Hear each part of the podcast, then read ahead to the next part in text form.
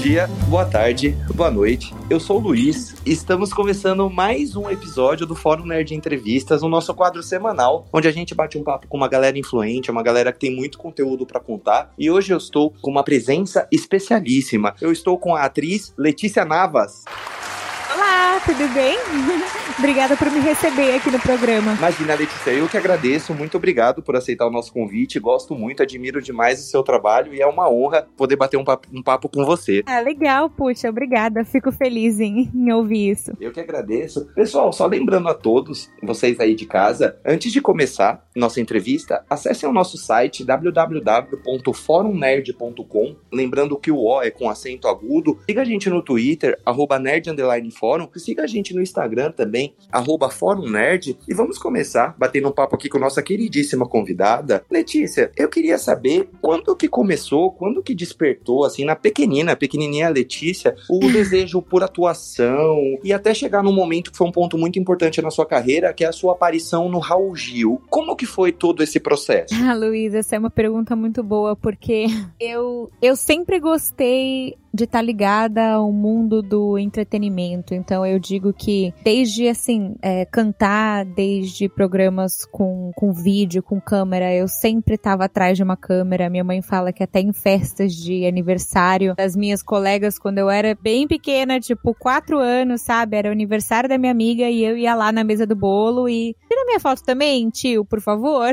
que legal. Queria aparecer na câmera de todo jeito, eu gostava. Minha mãe começou a me levar em teste testes quando eu tinha, sei lá, três aninhos, assim, porque ela era bastante parada em shopping é, por, enfim, agentes e tal, que queriam que eu fizesse testes, e ela começou a me levar e começou a ver que eu gostava muito, né? E ela conta até que às vezes a gente chegava nas filas dos testes e tinham filas quilométricas, sabe? A espera era de três horas e ela olhava para mim e falava: Filha, vamos para casa, você deve estar tá cansada, vamos fazer isso, aquilo. Tentava me convencer e eu não vou embora embora até o moço tirar minha foto. eu sempre gostei, é, sempre fui assim. Acho que eu sempre fui tímida com as pessoas que chegassem em mim, mas uhum. se ligasse uma câmera, eu virava uma pessoa super extrovertida, sabe? Tanto que pro Raul Gil, eu me inscrevi sozinha é, na internet. Eu nem lembro se na época eu tinha que mandar uma carta pelo correio, realmente não lembro agora. Mas eu lembro que eu me inscrevi e falei, mãe, é, me inscrevi pro programa do Raul Gil. E eu tenho que cantar. E a minha mãe olhou e falou: Mas filha, você nem sabe cantar, o que é que você vai fazer no programa do Raul Gil? e aí eu respondi para ela: Ué, eu vou aprender, vou estudar, vou aprender e eu vou lá cantar no palco. Aí ela, ai meu Deus, filha, onde é que é esse lugar? E aí eu falei: No Jabaquara. E na época a gente morava é, ali no Alto da Lapa, né? Então não sei se você conhece a cidade de São Paulo. Assim. Eu, sou da zona, eu sou da Zona Oeste também, eu moro pertinho. Ah, perfeito. Então moro você pertinho. sabe que o Jabaquara é bem longe. Sim, é do outro lado. E aí, e aí minha mãe falou: Filha, isso é do outro lado da cidade, a mamãe tem que trabalhar e tal. E eu assim, mãe, é, é lá, a gente tem que a gente tem que ir. Esse dia, ou seja, eu tenho até esse dia para aprender a cantar, para estudar, e eu vou lá me apresentar porque eu quero que ele me escute. E, e quanto tempo que era? Assim, você tinha quanto tempo até você ter você você conseguir ensaiar, treinar, se preparar, você lembra? Eram coisas de meses ah, ou de eu, semanas assim? Ah, até o dia do teste, eu acho que não tinha nenhum mês. Nossa, era um pouquinho. Devia ter umas três, quatro semanas assim. E aí eu achei um, uma professora de, de canto e comecei a fazer aula assim três vezes por semana. Eu sempre gostei de cantar, né? Meu pai é uma pessoa musical e eu sempre gostei de cantar. Comecei a escrever músicas, eu tinha acho que seis anos, eu comecei a escrever em inglês e português, então eu sempre fui uma pessoa, assim, de novo, musical é, e, e, e, relacionada ao mundo do entretenimento. Sempre assisti muitos musicais e dançava e tal, mas eu nunca tinha, né, estudado profissionalmente, imagina, tinha 12 anos, eu acho. E, e aí foi quando eu decidi assim, não, eu vou fazer isso. Eu vou fazer isso profissionalmente, sabe? Uhum. Então você sempre teve essa, essa veia artística desde muito pequena, né? Sim, sim. É, eu acho que a parte fotográfica e a parte de vídeo bem influenciada pela minha mãe, assim, porque ela via que eu gostava e que eu respondia muito bem a isso. E meu pai, que ele nunca vai dizer, mas é verdade, ele é muito musical. Ele é uma daquelas pessoas que pega um instrumento e sai tocando, sabe? Então, eu cresci com ele tocando violão, piano e assistindo isso e, é, enfim, no meio disso, acho que até a primeira música que eu escrevi deve ter até sido para ele. Então, eu sempre tive essa conexão muito forte com as artes, né, em geral. Uhum. Aí, um pouquinho depois, Letícia, você fica muito conhecida, né, principalmente pelo grande público, por você apresentar, né, na Rede Globo o TV Globinho. Como que foi esse processo de, de você aparecer ali, né, um pouco mais nova na TV e depois você se tornar uma apresentadora, você pegar um horário ali importante, que é um horário que as crianças geralmente estão em casa, te assistir demais na TV Globinho. Como, como que foi? Você se preparou muito para se apresentar? Como que você recebeu esse convite, assim? Como que foi todo esse processo para você ser uma apresentadora da Globo? Eu acho que é engraçado porque tudo aconteceu tão rápido na minha vida, é, num curto período de tempo. Eu me esforcei tanto para me profissionalizar é, rápido e o melhor, da melhor maneira possível. Eu acho que eu não tive tempo, assim, para nada, Luiz. De verdade, foi tudo realmente com prazo, sabe, na minha vida. Então, uhum. depois que eu saí do Raul Gil, eu entrei numa banda, uma banda de rock chamada Frater 5, onde eu fui a vocalista por cinco anos. Uhum. E nessa banda, além da gente de eu escrever músicas, é, me apresentar e tal, a gente fez alguns videoclipes onde eu dirigia os videoclipes, é, atuava neles, né, com o pessoal da banda, os meninos maravilhosos. E era muito divertido, né? Cada clipe nosso tinha uma história e a edição era muito boa, tal, assim. E foi aí que um dos diretores da Globo, Eduardo Chocante, na época ele fazia do, do Madame Angélica tal, e ele Boninho tava colocando ele para assumir a direção da TV Globinho. Ele também acho que dirigia o BBB na época, uma coisa assim. Tava na banda e, enfim, né, tava estudando canto, fonoaudiologia, dança, e eu já tava totalmente inserida no meio e fazendo testes para Globo, mas assim, para Malhação e para outras novelas, novela, novela das três, tal. E aí esse diretor, o Eduardo Chocante, me viu em um clipe da minha banda e me viu em um teste da Malhação, se eu não me engano. E até até ele brinca que ele até brigou com o diretor da Malhação, porque ele falou: não, não, não aprova ela na Malhação, não, porque eu quero ela no meu programa, sabe? Que legal. É. E aí ele ligou, assim, na minha casa e falou, assim, todo empolgado: Oi, Letícia, aqui é o Eduardo Chocante, da Rede Globo, e eu queria. Eu tô indo para São Paulo para te conhecer, porque eu quero que você seja apresentadora do meu programa. E aí eu desliguei, porque eu pensei que fosse um trote. Nossa. eu pensei que fosse mentira, sabe? Eu, ah, tá, ok. E desliguei. aí ele ligou de novo. E falou: Não, é verdade. Põe meu nome aí no Google que você vai ver quem eu sou, é verdade. Aí eu falei: Gente, mas mas peraí, eu não sou apresentadora, do que, que você tá falando, sabe? Você é maluco. E aí ele falou, você é sim, você não, só não sabe que você é, mas você é. E eu fiquei assim, gente, não é possível. Daí ele começou a falar, você não fez o clipe tal, você não fez isso e aquilo. E aí na época eu postava alguns vídeos também é, nas redes sociais, tipo, só falando com a câmera mesmo, é, e respondendo as pessoas no palco. E aí ele foi me mostrando assim, você não fez isso, isso, isso? Então, isso é alma de apresentadora e você tem isso em você. Você só não descobriu ainda. Aí que eu, legal. Que cara doido, sabe? Aí ele, eu tô indo para São Paulo te conhecer. Quando que eu posso te conhecer? Aí eu, nossa, quando você quiser, tô disponível, sabe? Aí ele veio, acho que, nossa, sei lá, não demorou nem duas semanas e ele veio me conhecer. E ele já chegou, eu cheguei na Globo e ele já ligou a câmera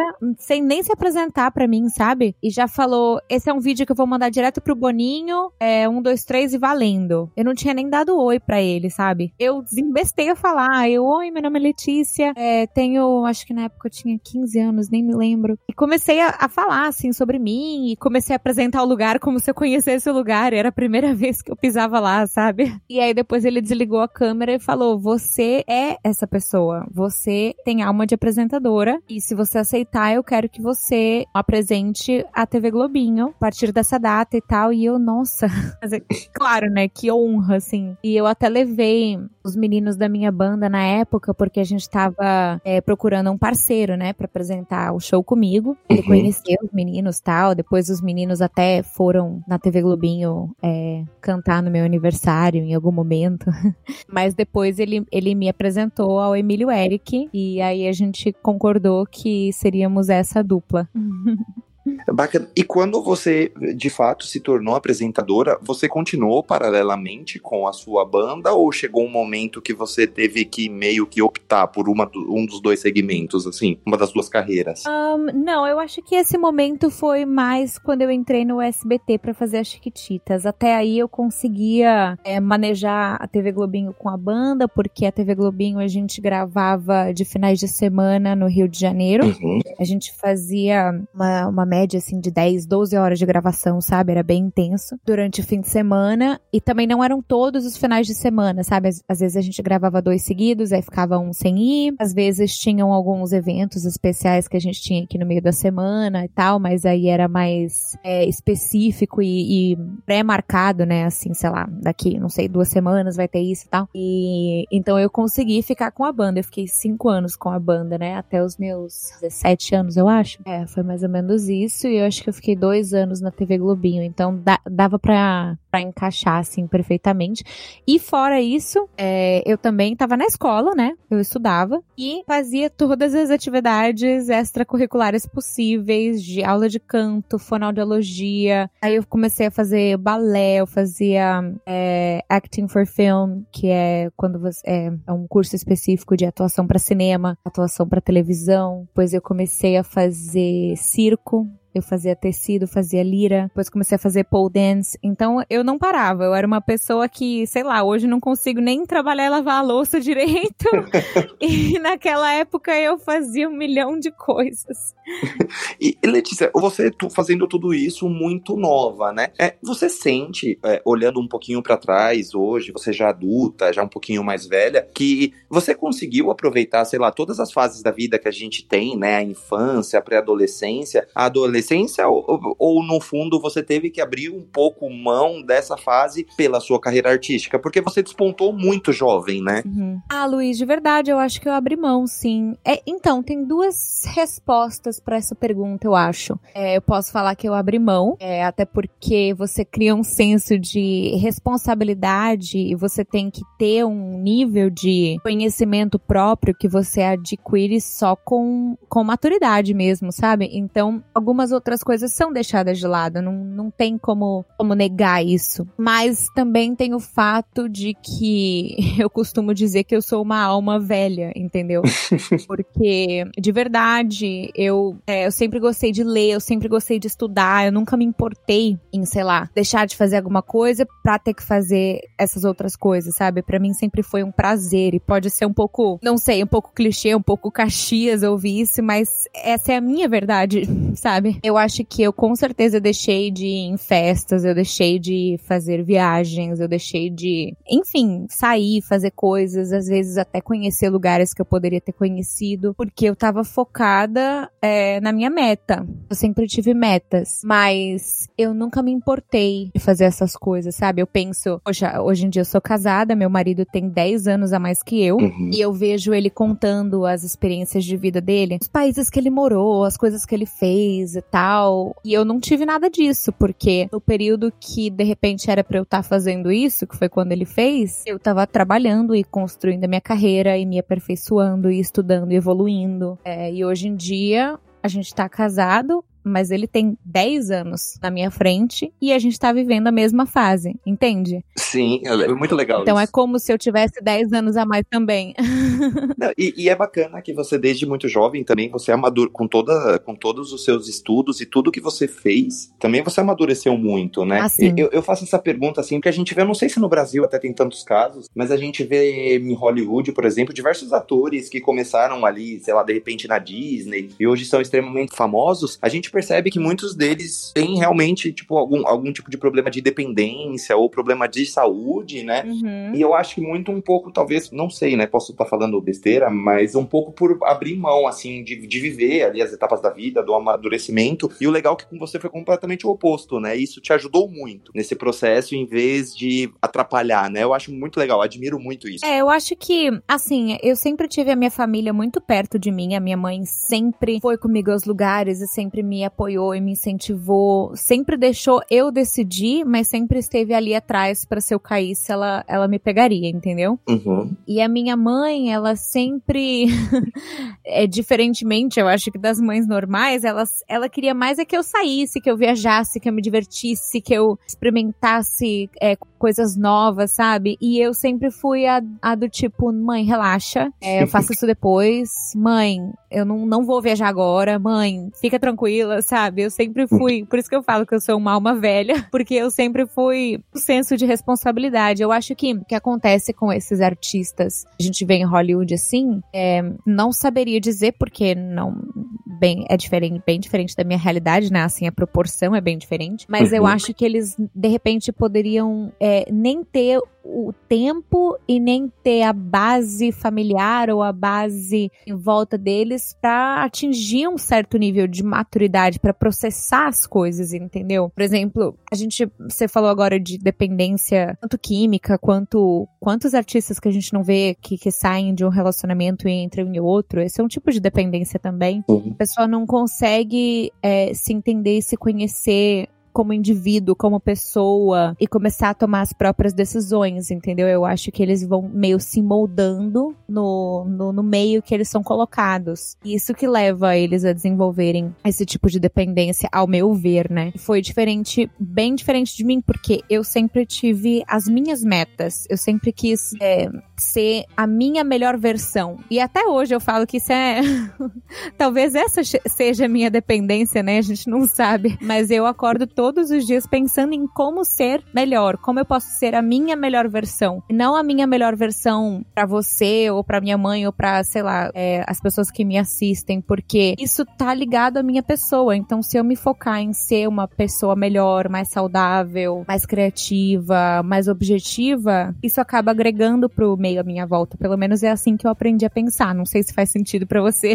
Total, faz muito sentido. E, e eu, eu admiro muito, né? Vou fazer uma confissão para você você, desde muito novo, eu sempre fui muito de ter banda, né? De tocar. Eu toquei. Uhum. Eu tenho 29 anos de idade. Eu toquei, uhum. sei lá, durante uns 16, de 15 a 16 anos eu tive banda na minha vida, né? Então eu acabei abrindo mão de uma série de coisas na época, assim, pô, eu, pra fazer conservatório, pra, pra ser um bom músico, pra uhum. aprender a cantar, não, porque eu sempre fui ruim, assim, eu nunca tive uma vontade de cantar, sincero. Eu nunca gostei muito da minha voz, assim, mas eu sempre tive essa coisa de, pô, quero tocar, quero compor, eu gosto muito de escrever. Até hoje, não mais na música, né? Eu já saí um pouquinho, eu tô hoje com um site. Então, assim, eu abro uhum. mão de um tempo que eu posso ficar mais com a minha família, que eu posso sair para tomar uma cervejinha com os amigos, posso fazer alguma coisa, né? Não claro. nessa época de pandemia, assim, mas é, uhum. é fazer pra, pô, assistir filme, assistir série, conhecer artistas, estudar mesmo o mundo que a gente vive, né? Esse mundo que a gente Sim. fala nerd, mas o mundo artístico, né? Então, por isso mesmo que eu fiz essa pergunta e faz total sentido sentido, assim, porque se você não tá bem consigo mesmo, se você não melhorar o seu, você não vai conseguir ter uma boa performance, você não vai conseguir ser a melhor pessoa uhum. pro seu marido, pra sua Exato. família, engloba uma série de coisas. O importante é você sempre melhorar, né? A gente sempre melhorar como pessoa, para que as pessoas que, no, que, que vivem com a gente, como nossa família, os nossos fãs que nos acompanham, vejam também a nossa melhor versão, né? Exato, e eu acho que isso também vem, enfim, eu acho que, né, trabalhando desde muito nova, eu aprendi isso. Também também estando num relacionamento desde muito nova, né, desde os meus 18 anos, você tende a se moldar é, na pessoa, mas eu acho que um relacionamento saudável, seja ele qual for, você precisa primeiro ser um indivíduo para então somar com alguém, entende? Então, acho que é, começado esse relacionamento é, a numa idade assim muito nova, eu entendi isso muito nova, do tipo, ei, pera, quem sou eu e quem sou eu separado dele, né? Assim como indivíduo, uhum. para então sermos um casal. Então eu acho que isso também, é, no meu caso, porque eu vejo que tem vários casos que não é assim, mas particularmente ao meu ver, na minha perspectiva, no meu caso, me ajudou muito a me conhecer como pessoa, como mulher, como parceira, como profissional, como apresentadora, entende? Você começa a entender, é, se conhecer como um indivíduo, a então se conhecer como sociedade. É isso que eu vejo. Eu concordo plenamente, eu acho muito legal essa opinião. Essa opinião não, né? Isso que você contou. E Letícia, depois, né, você comentou que você estudou atuação e você foi para SBT, né? E, e você fez Chiquititas lá. Como que foi essa mudança, né, de emissora, sair da TV Globo e ir para o SBT? E como que foi ali você sair um pouco da, da de, de como da função de apresentadora para de fato se tornar uma atriz? Como foi esse todo esse processo, né? E também você apresentou o fenômeno rebelde no, no próprio SBT. Eu queria que você comentasse um pouquinho de, de como que foi essas duas experiências, né? E essa mudança uhum. de emissora, saindo da Globo e indo pro SBT. Olha, eu acho que eu não saberia colher que eu mais gosto de fazer entre cantar, apresentar é, e atuar. Eu de verdade não saberia. Às vezes eu acho que seria apresentar, depois atuar, sabe? É, é depende acho que do momento de, de vida que eu tô passando. Então essa transição de apresentar para atuar, eu acho que ocorreu até que de uma maneira natural, porque eu tava enquanto apresentando a TV Globinho, eu tava estudando bastante atuação para televisão e para cinema, eu tava bem inserida nesse meio, lendo bastante, é, fazendo aula corporal, né, de dança, então você aprende a se movimentar, é, acho que na pele de outra pessoa, né? Enfim, então, para mim, essa parte ocorreu de maneira é, até que natural sobre a mudança de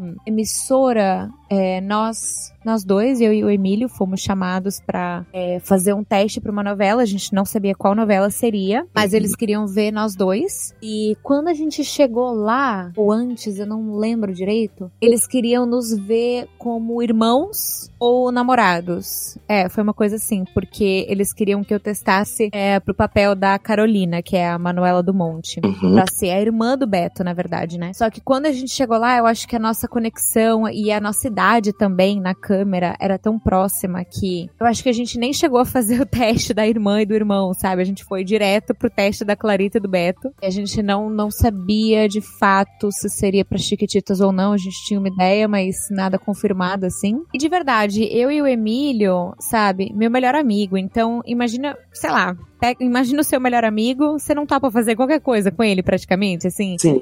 Ah, tem um job ali pra gente fazer, vamos fazer um teste? Vamos, claro. Tô com você, eu sei que, sabe, a gente se dá super bem, a gente trabalha super bem, é, vamos junto tal. Então, ajudou muito ter ele do meu lado ali, porque querendo ou não, uma pessoa que você já tá totalmente à vontade, envolvida, e que também tá vivendo a mesma fase que você, né? A primeira novela, tal, esse tipo de coisa. A gente estudava também na mesma, no mesmo curso técnico de atuação, com o mesmo diretor, o Fernando Leal. Então a gente Vocês tava eram bem assim, próximos mesmo, né? Bem... Sim, bem próximos. A gente morava perto em São Paulo. Engraçado, porque a gente estudou na mesma escola e morava sei lá, poucos quilômetros de distância. E a gente só se conheceu na Rede Globo, assim, sabe? O acaso da vida. Depois Sim. disso, a gente se aproximou muito. Então, acho que a transição, por minha parte, é, de apresentadora para atriz, foi uma, uma coisa natural. Acho que eu tava, posso dizer que eu tava preparada para isso. E a relação, em relação a mudar de emissora, ajudou muito o fato de eu ter o Emílio do meu lado e participando dessa jornada. Apresentadora, é engraçado, porque, é, como eu vejo, é o apresentador, por mais que ele seja ele mesmo na câmera, ele é como se fosse, sei lá, um espelho. Você não enxerga ele, você não sabe nada da vida daquela pessoa, você não tem nenhum tipo de conexão com ela. Por mais que seja agradável que ele esteja dizendo, a maneira como ele pareça, enfim, você realmente não consegue se conectar é, com a pessoa. Você não sabe dizer se ela tá bem, se ela tá mal, você não consegue saber nada da vida dela. Isso, para mim, ao meu ver, é um bom apresentador. E o ator, você tá vendo um personagem. Então, dentro da sensibilidade da abertura que o ator te dá, ainda não é ele, é outra pessoa. É, sei lá, te quis te falar essa curiosidade porque eu tô pensando na transição de um para outro. Não, e é bacana, né? É bacana essa informação, porque assim, quando a gente vê um apresentador de um programa, querendo ou não, quando você para, você assiste, você acompanha um programa, você abre as portas da sua casa para aquela pessoa, né, entre aspas, entrar, ficar ali, uhum. passar aquele, aquele período com você. E é bacana que como a gente faz isso, mas a gente não conhece, né? A gente gente não tem essa percepção. Uhum. Muitas pessoas confundem muito o ator com um personagem, né? Recentemente, uhum, as pessoas confundem muito. Recentemente, a gente entrevistou a Luisa Caspari, que ela é muito famosa por dublar a Ellie de um jogo chamado The Last of Us. E lá nos Estados Unidos, uhum. a dubladora original da, da personagem, não da Ellie, da vilã do filme, foi ameaçada de morte pelo que a personagem Uau. dela fez no filme, sabe? Muito nonsense, muito pessoal que não sabe Nossa. separar pessoa de trabalho, sabe? Então, uhum. esse processo eu acho muito curioso. E, Letícia, uma dúvida, assim, você como atriz, quando você tem, tem um papel, é, quanto tempo você costuma se preparar para executar esse, esse papel? Porque a gente sabe que os atores têm todo esse, esse processo de estudo, né, de personagem, você saber como vai ser a personalidade uhum. dela, como vão ser todas as nuances. Você costuma se preparar quanto tempo para um papel, assim, desde um papel mais simples, vamos dizer assim, desde um papel que exige mais de você? Hum. Olha, Luiz, vou te falar, o mundo do entretenimento não é um mundo que te dá muitos prazos. Você meio que você tem que estar tá pronto. Eu acho que é por isso que eu sempre me encontrei estudando e me aperfeiçoando, porque você precisa estar tá pronto na ponta dos cascos, porque alguém pode te ligar e falar, olha, tem um teste amanhã. E aí, você não tem tempo nenhum de se preparar, entendeu? Sim. Que é o que acontece na maioria das vezes. Eu acho que são poucos os projetos que é, o ator é dado devido tempo de preparação, sabe? É, eu lembro que antes de eu sair do Brasil, eu fiz teste para aquela novela Verdades Secretas, que depois uhum. a, a Grazi Massafera acabou pegando esse papel. E este seria um projeto que eu teria um certo tempo de laboratório, eu acho que dois meses, para entender como é que funcionava aquele mundo que não tem nada a ver com o meu e tal. Mas normalmente você tem dentro de algumas semanas é, e até dias, é, entendeu? Eu fiz teste também pro musical da Cinderela na Broadway, antes de eu vir pra cá, aí no Brasil. E foram, assim, acho que sete meses intensos de teste. E você tinha, assim, duas semanas para se preparar de um para outro. E às vezes você tinha, sei lá, sete partituras para aprender. É, uma coreografia. É, às vezes no mesmo dia, coreografia, entendeu? O diretor te passa a coreografia três vezes. E se você pegar, pegou. Se não, não. Então, por isso que eu acho que você tem que estar tá em constante estudo e em preparo você tá sempre pronto. É, aqui nos Estados Unidos, os testes que eu pego, você tem dias, três, quatro dias para se preparar. Eu fiz um, um curta-metragem logo quando eu cheguei aqui, é, que era é para um, um festival que chama 48 Horas Film Festival, que acaba indo para Los Angeles e para Europa e tal, que é sobre você desenvolver um roteiro, gravar, editar e entregar em 48 horas. Então, assim, que tempo você tem para se preparar para isso, sabe? Uma questão de, sei lá, uma semana, nem isso. Então, acho que respondendo a sua pergunta, é, não é um meio que te dá tempo, por isso que você sempre tem que estar o mais preparado possível. E Letícia, uma dúvida também que eu tenho, é, já vi entrevistas de diversos atores que eles comentam que eles não conseguem se assistir, né? Não conseguem assistir um filme, uma novela, é, gravar o, pro, o programa que ele apresentou. Você consegue se assistir? Você tem uma forma de, opa, deixa eu ver como que eu, como que eu fui nesse capítulo, nesse programa, no caso de apresentadora? Ou você também também faz parte desse time que tem. E eu pergunto porque eu tenho agonia, eu não consigo ouvir nenhuma entrevista que eu faço, eu tenho muita agonia da minha voz. Então eu não consigo ouvir, assim, a, a noção que eu tenho na entrevista é na gravação e depois eu, eu fico agoniado e eu tenho a sensação de que eu odiei meu desempenho em tudo, assim, sabe? E qual dos lados que você tá nessa? É, eu acho que nós somos muito autocríticos com nós mesmos e eu sempre falo, poxa, se a gente conseguisse nos enxergar do jeito que a gente vê o próximo, seria maravilhoso, né? Porque eu sou a pessoa que olha para as coisas das minhas amigas, do meu marido e fala: "Ai, você é o melhor, você, nossa, isso tá lindo, tá demais". E quando eu olho para mim, eu, nossa, poderia ter sido bem melhor, hein? Nossa, isso poderia ter sido diferente. Então, acho que respondendo a sua pergunta, eu acho que eu consigo me assistir. É, não é uma coisa que eu ame, assim, sabe? Igual a novela Chiquititas, eu, eu tinha a oportunidade de me ver todas as noites, mas eu acho que me cansava um pouco, porque mentalmente eu sempre me dava uma nota, sabe? Ah, essa cena é, foi boa, foi tipo 8, vai. Poderia ter sido 10, mas foi tipo 8. Sabe? Eu acho que é normal, porque você, sei lá, você se cobra muito. Eu vejo, por exemplo, meu marido é chefe. E eu não consigo nem fritar um ovo direito. Então, ele faz.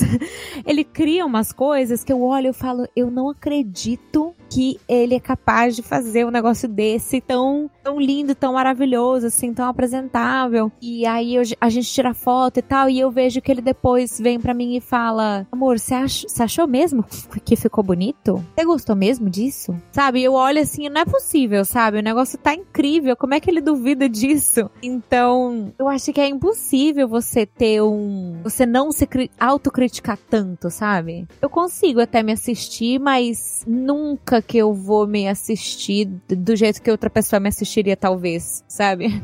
Acho que isso é com todos nós. Acredito que sim. E você comentou, né, que às vezes você fala, hoje eu tô boa, tô nota 8. Você já viu, você já se assistiu e chegou a dar um 10 pra você mesmo? Você falou, nossa, eu fui muito foda nisso aqui, assim, já aconteceu alguma vez? Ou a, essa autocrítica que a gente tem, assim, nunca permitiu, né, entre aspas, que você desse um 10 pra você falar assim, meu, fui sensacional aqui? Ah, eu acho que sim. Acho que sim, porque eu tento sempre ser realista e eu acho que eu, sei lá, tendo começado a trabalhar muito jovem, eu aprendi a reconhecer é, essa autocrítica que eu faço de mim mesma, né? Porque senão seria uma eterna depressão se você não conseguisse aplaudir em nenhum momento, sabe? Então eu tenho alguns momentos pessoais, eu lembro que quando eu gravei meu erro no Raul Gil, no piano, uma, eu, eu me daria um 10, porque eu lembro que eu tava com faringite, eu tava com muita febre, eu tava realmente muito doente. Eu, eu tive um ou dois dias de ensaio no máximo, porque eu não conseguia nem falar de dor. E eu achei que foi uma apresentação muito bonita, então é, esse tipo de coisa conta para mim, sabe? Pode não ter sido, sei lá, é, a minha melhor música cantada, assim, da vida, só que eu sei que naquela circunstância eu fiz um bom trabalho, então, sei lá, nessa situação eu me daria um 10.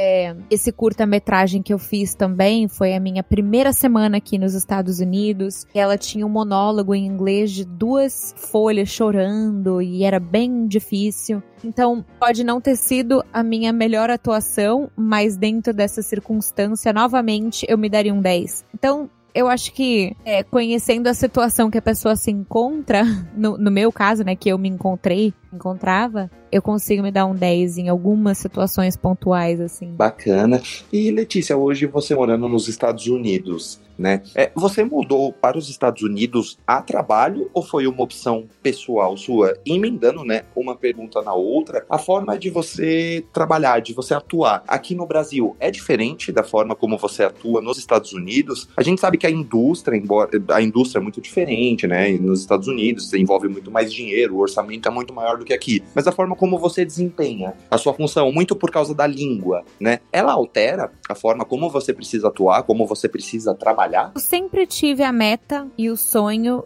de mudar para cá. Desde muito nova. Eu, eu aprendi inglês e espanhol sozinha. Então, estudando, ouvindo música, lendo livros, escrevendo muito. É, e eu sempre tive essa meta, que eu seria atriz e que eu moraria aqui e que eu teria minha carreira aqui. Então, essa sempre foi uma meta para mim. Eu acho que talvez eu não tivesse esperando cumprir essa meta tão cedo, assim, chegar aqui, né? É, eu mudei para cá, eu tinha 20 anos. Talvez eu estivesse, né, quando eu aprendi inglês lá com os meus 6 anos, talvez eu estivesse esperando que fosse mais com uns 30 anos, mas tudo bem.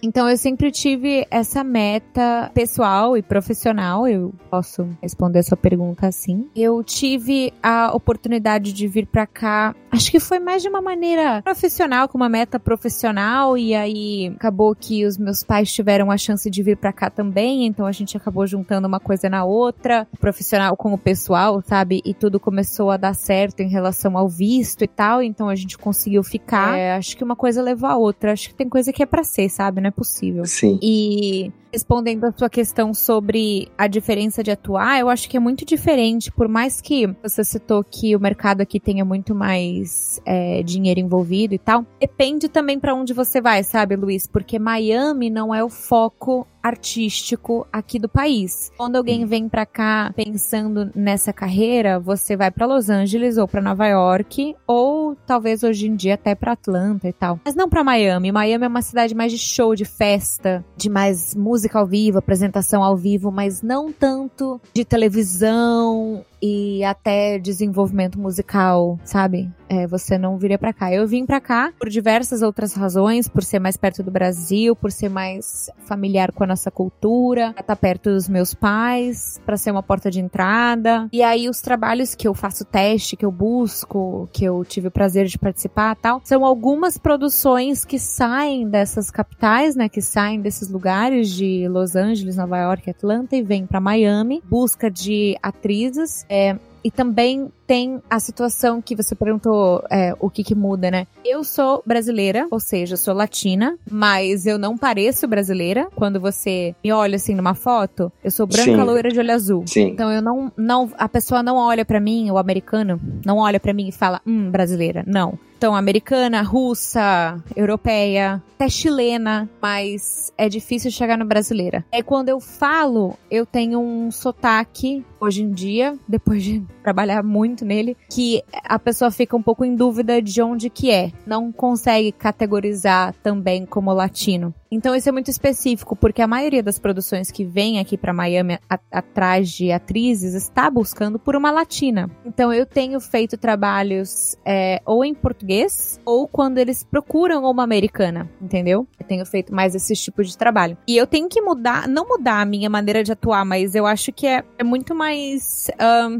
concentração, eu digo, porque o sotaque tem que ser perfeito, entendeu? Porque eu tô competindo com americanas e elas Sim. falam inglês com o pé nas costas, sabe? É, então eu uhum. acho que tem algumas coisas que podem é, se comprometer. Eu tenho feito bastante trabalho de apresentação. Apresentação eu acho que para mim vem um pouco mais naturalmente. Você geralmente tem um teleprompter para te ajudar, então é, fica mais fácil assim de coordenar as coisas. E os papéis de atuação que eu faço, engraçado, eu já fiz uma russa, eu já fiz uma americana, eu já fiz uma europeia, já fiz uma ucraniana, então eu nunca fiz uma latina ainda, tô esperando. e Letícia, a gente aqui no começo de 2021, é, começando o ano, né? Eu queria te perguntar quais são os seus projetos que, se você puder contar, se não tiver nenhuma surpresa aí, que a gente pode acompanhar de você no futuro, que você possa contar pra gente. O que que tem que vai sair? De, se você puder contar alguma coisa que tá em negociação, que talvez saia, onde que a gente pode ver daqui a pouquinho, assim, projetos novos seus? Eu acho que o maior projeto que eu tenho para esse ano é o meu filho, que vai nascer aí daqui um mês, em fevereiro. Eu acho que com certeza. Aí você, você pretende pegar esse, esse ano, pelo menos de 2021, que se Deus quiser será um ano melhor do que 2020, né? Porque 2020 foi terrível, para ficar mais com o neném, para cuidar mais assim, você permite, entre aspas, tirar essa folga, um tempo de férias? Ai, sim e não. sim e não, porque eu, claro que eu vou ter um tempo com ele, né? Com certeza. Eu acho que nessa vida, eu falo, os meus maiores sonhos sempre foram ser atriz e ser mãe, uhum. sabe? Graças a Deus, em breve eu vou conquistar todos os meus sonhos, eu posso dizer isso. E no final do ano passado eu lancei o meu canal do YouTube, então tem isso também que eu tô em produção, é, com, com vídeos toda sexta-feira sobre diversas coisas, né? Maquiagem, minha vida na América, enxoval de bebê, esse tipo de coisa. Eu fechei com uma agência também aqui americana, é uma agência de influencers digitais, então eu tenho me focado bastante nas mídias digitais. Eu acho que eu consigo fazer grande parte do mercado americano americano também com isso, que é uma coisa que me desafia, que me entretém. Em paralelo, eu sou diretora de casting de uma empresa de dublagem aqui no, no centro de Miami. E eu vou ter um neném. Então, assim, tem algumas coisas acontecendo, outras que eu não posso falar ainda sobre. Uhum. Mas, gente, eu acho que essa pausa nunca vai vir. de verdade. E, Letícia, pra quando tá previsto seu neném nascer? É 5 de fevereiro. 5 de fevereiro, tá pertinho, vai ser, vai ser uma criança linda. Já, você, já. Você e seu marido são lindos. Então vai vir uma criança ah, linda, cheia de saúde. Letícia, chegando aqui bem na reta final da nossa entrevista, né? A gente é um fórum nerd, né? Então a gente cobre muito filme, série, jogos. Eu tenho uma curiosidade uhum. para saber o que de nerd tem no seu coraçãozinho, sabe? Bem lá no fundo, que você lembra um filme, uma série. Não sei se, se você gosta de videogames. O que de nerd você gosta? Você consome ou você já consumiu muito quando você era mais nova? Engraçado porque eu sempre me enxerguei como uma nerd. que legal. Eu acho que. Porque eu sempre fui obcecada por, por estudar, mas assim, por aprender, entendeu? Por conhecimento. Então eu sempre tava lendo, eu li todos os livros do Harry Potter, por exemplo, até prime os primeiros dois livros, eu acho, lançaram, eu não sabia ler, eu acho que eu tinha, não sei, quatro ou cinco anos, e eu fazia minha mãe ler para mim em voz alta toda noite, sabe? Assim, até a gente terminar o livro. E quando eu aprendi a ler, eu terminei todos os livros, completamente obcecada. Eu jogava muito videogame, acho que PS1, PS2. Eu jogava, jogava tipo Mario, Crash, Sony, Sonic, jogava bastante. Depois, até uns, uns dois anos atrás, eu até comprei o PS4, uma coisa assim, e tentei jogar o Counter-Strike, tentei jogar aquele Horizon também, animal, uhum. assim, nossos gráficos, tipo, animais. Só que é uma coisa que se você não pratica, você não consegue fazer, né? Então eu achava muito difícil. E, mas eu sempre fui de ler, sempre li muito Senhor dos Anéis, Uh, muita série. Minha série preferida eu acho que é Breaking Bad. Não sei Breaking. se é bem famosa, assim. Sim, é, é, é uma é... das minhas séries favoritas. Também eu acho que foi, eu acho que junto, acho que a primeira foi Friends, para mim, e a segunda foi Breaking. Bad, assim, que me popularizou muito a assistir série, apesar de Sim. eu confessar, eu sou, eu, eu tenho um, eu, eu, eu, sou muito suscetível a vícios, então se eu assisto uma série e eu gosto dessa série, eu só vivo para assistir a série, sabe? Eu esqueço que tô com uma série de responsabilidade e vivo maratonando. Então, às vezes, eu tenho até um... Sei bem. É, às vezes eu tenho até um medinho de começar uma série nova, sabe? Que eu falo, ah, se eu gostar, eu vou preparar de viver, sabe? Eu vou deixar de fazer uh -huh, coisas. Uh -huh. E Breaking Bad foi, junto com Friends, foram as duas séries que foram os pilares para mim. Sim. Assim, sim, pra ser exato. assim. Eu assisti Breaking Bad duas vezes, só para você ter ideia do, do vício da pessoa. É... é incrível. Então, sério, assim, o Friends, o Two and a Half Men, The Big Bang Theory, Breaking Bad, Prison Break. É... Nossa, até hoje eu tô assistindo uma que chama Locked In, uma série espanhola. Nossa, maravilhosa também. Não começa que você não vai conseguir parar. então, esse é o meu medo. Não pode dar essas dicas, senão eu vou assistir. Aí já viu, né? Não faz mais nada. Né? Mas é muito boa. Fica a dica. então, acho que é isso, assim. Eu sempre, sempre me vi como uma, uma alma nerd. E eu acho que esse ano, aliás, comecei o ano passado, construí meu estúdio aqui em casa, né? Então, eu tô falando com você literalmente de dentro do meu, é, do meu, do meu closet. E eu fiz toda uma, uma parafernália aqui, a prova de som, computador, o, o microfone, a interface, tudo. Então acho que esse, esse é meu, meu novo mundo nerd, sabe? É continuar meu estúdio, montar as luzes, montar as câmeras e tal. Eu tenho um monte de equipamento agora, um monte de, de treco novo. Então acho que eu vou sempre ser uma nerd de coração, juro. E esse mundo é, esse mundo é incrível, né? Às vezes a gente tem a sensação, ah, a gente é novo, quando a gente for mais velho, a gente muda. Não, quando, quanto mais velho fica, parece que mais nerd a gente fica também, né? É, mais nerd e, e é o que eu falo, os brinquedos mudam, sabe? Eu gostava de uma coisa antes, até o, o próprio videogame é uma coisa que eu jogava muito, muito, muito e depois fui me desligando e fui mudando para outras coisas nerds também. Sim, mas sempre no ramo, né? Nunca abandonou, só, só, troca, só trocava as peças, né? Mas continuava na mesma engrenagem. Isso, só trocando os brinquedos. Letícia, eu queria muito, muito, muito agradecer. Foi muito legal o nosso papo. Eu sei que o entrevistador não estava à altura da nossa convidada, mas foi muito legal. Ah, parece. e eu queria avisar o pessoal, né? Eu vou fazer essa pergunta, mas eu já vou deixar, no, é, seja no Spotify, Deezer, Apple Podcast, Google Podcast, onde você de casa estiver ouvindo, é, eu vou deixar o link de todas as, as redes sociais da Letícia, mas queria perguntar para você, né, Lê? É, o pessoal que, que ainda não conhece o seu trabalho e quer conhecer, ou quem quer te acompanhar de uma forma melhor, onde o pessoal pode seguir e acompanhar tudo o que você faz? Tem o seu canal no YouTube, quais redes sociais você é mais ativa, você tem usado? Eu acho que a rede social que eu sou mais ativa, com certeza, é o Instagram, que é @lelenavas, e o YouTube nós temos um, um vídeo novo toda sexta-feira, à uma da tarde, o horário de Brasília. Letícia Navas Oficial, oficial com dois Fs. Uhum. É, com certeza, se você me seguir nessas duas plataformas, você vai estar tá atualizado em tudo Lele Navas.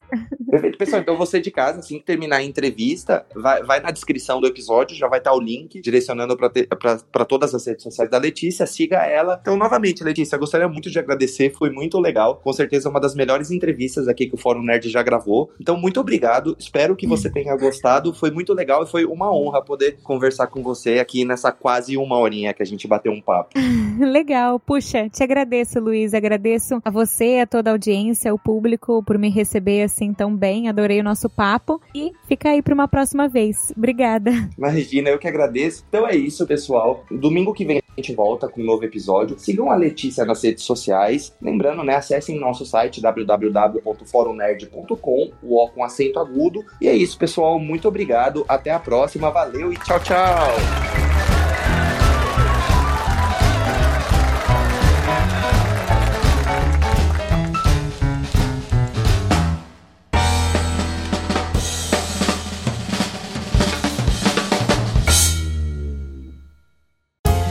Podcast foi editado por Léo Oliveira.